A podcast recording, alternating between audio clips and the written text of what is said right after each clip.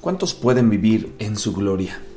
El precio que pagó Cristo para recibir y vivir en la gloria de Dios era nada más y nada menos que su muerte. En Salmos 39:4 nos dice, Hazme saber, Dios, mi bien, y cuánta sea la medida de mis días, sepa yo cuán frágil soy. Recuerda que hacia dónde vas determina cómo vas a vivir. Los que quieren ser exitosos en la vida tienen que aprender a decir no a lo placentero para poder vivir por lo valioso. Primera de Corintios 6:12 nos dice, todas las cosas me son lícitas, mas no todas me convienen, ni me dejaré dominar por ninguna de ellas. Es decir, a lo que resisto pierde dominio y a lo que me sujeto gana fuerza.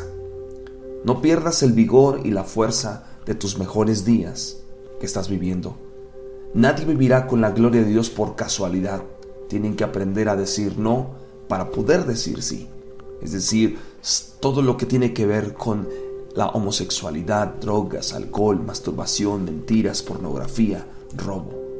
Proverbios 13:20 nos dice, el que anda con sabios, sabio será, mas el que se junta con necios será quebrantado. Los que se esfuerzan para aprender a llegar a ser gente de éxito tienen que negarse a muchas cosas para enfocarse más profundamente. ¿Cuánto estás dispuesto hoy a negarte para vivir en su gloria?